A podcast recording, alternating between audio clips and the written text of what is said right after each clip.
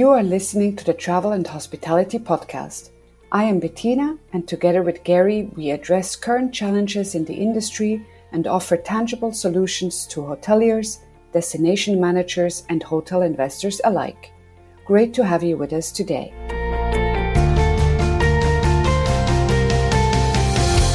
In this episode, we discuss latest insights and findings which I bring back from the International Hospitality Investment Forum. The IHIF took place for the first time again in September 2021, after an 18 month corona caused pause. In this episode, we would therefore like to discuss the latest trends and issues. Also, we would like to share ideas and approaches from the international community, which might also be of interest to you to cope with current challenges.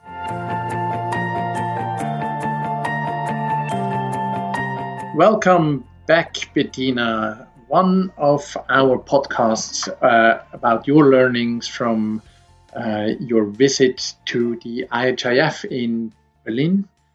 And the big topic you said in earlier podcasts was sustainability. Now, sustainability, come on, it's not it's not new, it's not a new topic. But after all the pandemic influences in our industry in the last uh, couple of months and even years. Is, is sustainability still a topic at all? Yeah, it, it, it actually is, Gary, which is great. Um, it's actually not still a topic, it's finally a topic, I, I, I would say, in the sense of it was, you're right, it was always a topic in terms of that people have talked about it. However, I never and I think that's what I said in one of our last podcasts. I never heard it in in such a frequency with people and with such um, yeah um, uh, concentration. So I heard it in every panel. I heard it from investors, be it institutionals, being a private equity. Um, I heard it uh, from uh, all of the operators, uh, from the big ones to to the smaller ones and the independent. Um, and and and of course I heard it from a from a talent view and from a guest view. So I think for me it was the first time since I am in this industry. Um, it was the first time that I heard it with a certain um, commitment and uh, a sincerity and seriousness, um, which which which was great to hear.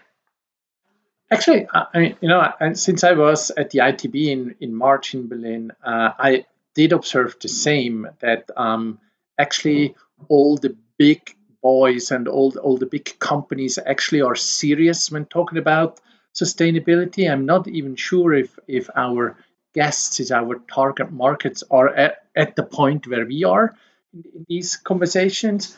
Um, is this is this any different than what it was like five five years ago when, when first time people talked about sustainability?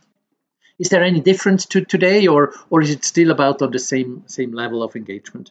No, I think that that tangibility has changed and the commitment of people has changed or of companies. So, just to give you a few examples. So, for example, um, I, I, heard in the financing panel where um, where different private equity uh, um, uh, people, uh, a broker, but as well. Um, uh, debt investors uh, sat together.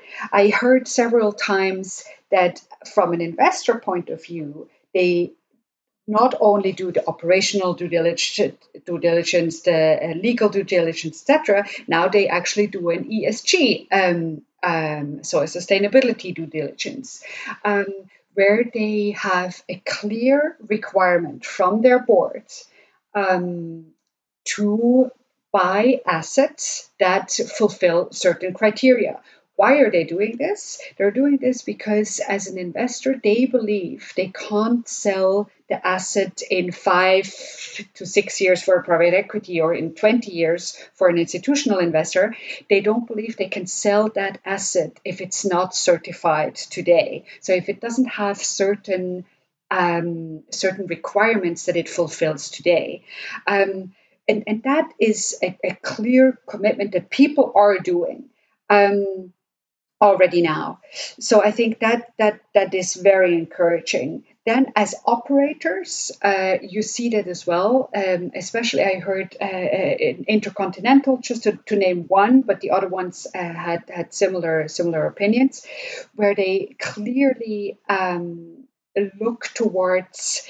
Um, what can we do in our operational costs? How can we lower those? And what can we do in old hotels, in inverted commas, um, because obviously you have to distinguish between new builds and and running hotels. So they focus a lot to uh, change their brand standards to reflect um, uh, latest sustainability requirements. And this for them, why why is it important for them? Because their guests very clearly say, and I think it was 50% of millennials 50% of millennials today say they would not buy a product that is not sustainable. So it's not a question anymore from the guest would they pay a premium, but it's a question is our product still bought? So so so that's a that's a paradigm shift that has shifted drastically um, in compared to five to seven years ago. Interesting, uh, interesting. But you know, if I if I and, let me be the, the the bad cop here is is just getting rid of the plastic straws and replace them with bamboo based straws. Is that the understanding of sustainability in the hospitality industry, or is there is there a shared common understanding what sustainability means in the industry? The frank answer to that is no, it's not, not yet. Um, there is no current common understanding of what sustainability is. No, I think it was, however, that I can say this so clearly, I, I almost see as a, as, as a positive factor in the sense of I think the industry understands that we don't have that yet. Um, and everybody is working towards uh, harmonizing um, harmonizing certain initiatives and especially with the regulators. Um, and there are examples where um, certain of the construction um, uh, construction go-aheads are only given if you if you fulfill certain requirements, um, especially in the UK. Um, so, so I think with the regulators pushing towards a net zero uh, emission asset in uh, I think uh, 2050 this will it will um, it will push the whole industry into harmonizing uh, those standards. And to your to your example in terms of the plastic straws versus the bamboo straws I, I, hear I hear your cynicism, um, and I, I, understand your cynicism. I do, however, think that if an Accor with around 5,000 hotels uh, in, in, the world, or or an IHG with roughly 4,000 in the world, if if such a brand or such a group, um, such a group changes one of their standards for their 500,000 hotel rooms, I do think just in terms of scale, it does have an impact, although it's only a little straw. Yeah, I think that could be an interesting debate. Um, uh, uh, probably to me, again, sustainability has a lot to do with behavior rather than, than product. Um, it's easier to change a product than to change the behavior. But I think that, that that's an interesting um, conversation. And just as a, as a little side mark, there's the UNWTO uh, certification process for, for people that, that we have actually uh, friends who are certified trainers there. And I think that has a big impact on, on behavior. And I, I hope that uh, there's a good pickup in, in, in, the industry to to to learn from there and, and, and so uh, start start also creating certain um, common understandings or, or even certain levels of, of, of behavior that define a property as, as being sustainable. Maybe. But the, the one thing that I, sorry yeah go ahead. Yeah just one one thing i would like to to highlight in terms of behavior. There was the conversation or there is the conversation um, when we're talking about corporate uh, travel that s- some companies have changed from uh, giving their employees an annual monetary budget to giving them a certain emission budget um, a year. So and, and, and that would, of course, have a big impact on behavior. If, uh, if I, I, I take myself, and if, if I only have a certain amount of emission I can use, in inverted commas, during my year, and then I'm looking for a certain hotel product, and I know exactly how much uh, emissions that stay um, it takes me or, or, or, or, uses, that that might be a good way of nudging um, our society into um, in, into changing their behavior. Yeah, I think that is a, and that's exactly the stuff I'm, I'm looking for, and I. Uh, and and the question is here again: what, what's the uh, what's first? Is it first a measure by the corporations, or is it the, the offering by the hotels to have a different look at at at uh, at the behavior model of business and leisure travelers. But I mean, let's also let's be, be very very businessy here.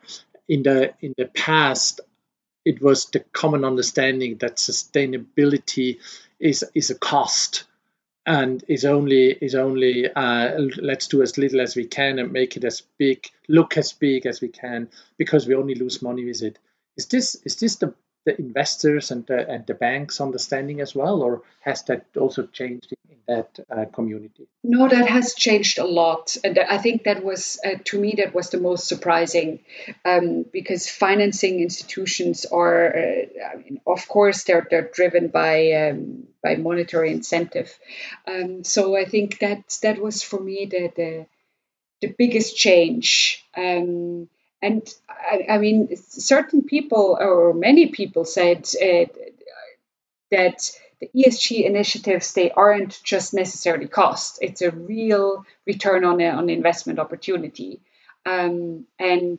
especially maybe not in the short term, meaning in the first year or the second year, but definitely in the midterm and and in the long term. Um, and, uh, and and and because you have to you have to think as well we're, we're, we're talking if we're talking in 10 or 20 years we're talking about having um, about around 80% of, uh, of, of, converted hotels so existing buildings not new builds.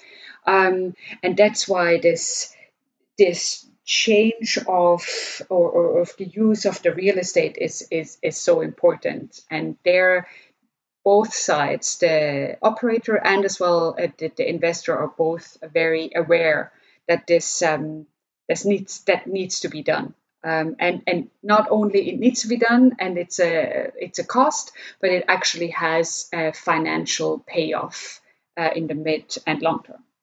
Powerful observations, and uh, perhaps there is uh, there is a chance for for the, our planet to survive really, really great uh, insights again on on a very strategic level and on the on the big thinking level. Uh, but uh, my, my closing question here is: so what kind of hotel, what kind of property do tangibly right now? Has that been talked about as well? Yeah, there was there was uh, indeed a, a, a point uh, we've we've discussed several times. Um, I, I, think first and foremost, um, we have quite a lot of certificates out there which which give very tangible steps um, uh, be it be this in operations or in in uh, in, in capex. Um, so this could be the, the Swisstainable from from Swiss tourism um, certificate, or it could be a LEED certificate, it could be ISO certificate, uh, etc. So those give a very tangible, very hands on um, guideline to what can be done.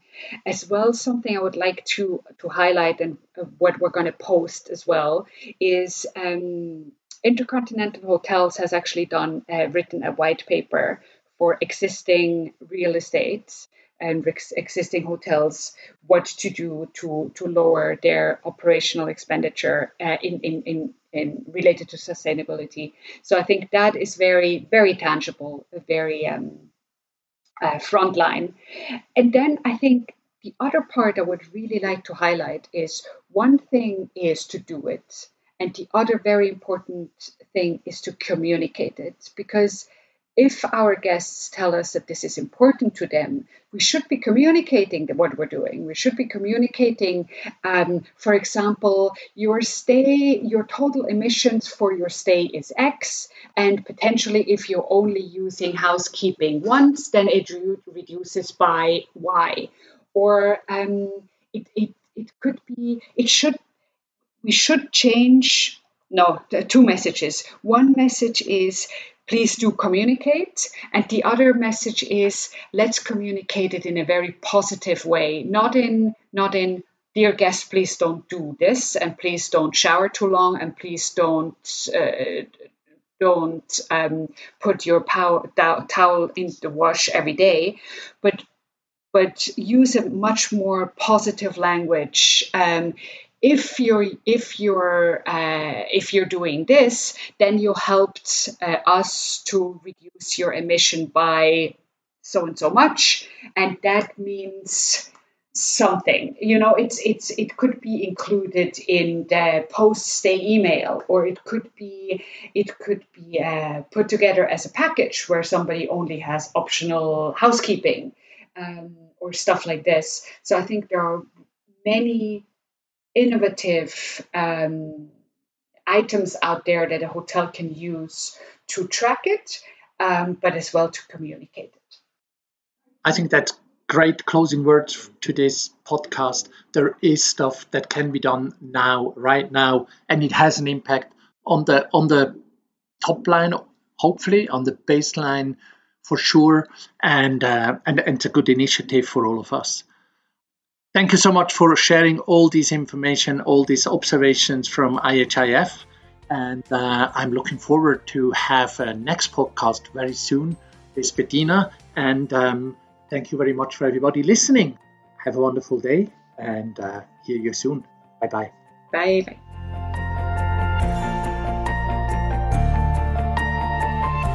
And with that, we say thank you for listening to our conversation today. Click on the show notes to schedule a free 30 minutes conversation if you have a question to a specific subject. Gary and I are looking forward to continually sharing our insights to jointly with you, creating experiences our guests do not forget. If you do have any feedback or topic suggestion, please do let us know. You reach us either via LinkedIn or via our webpage www.gnbconsulting.com. Talk soon.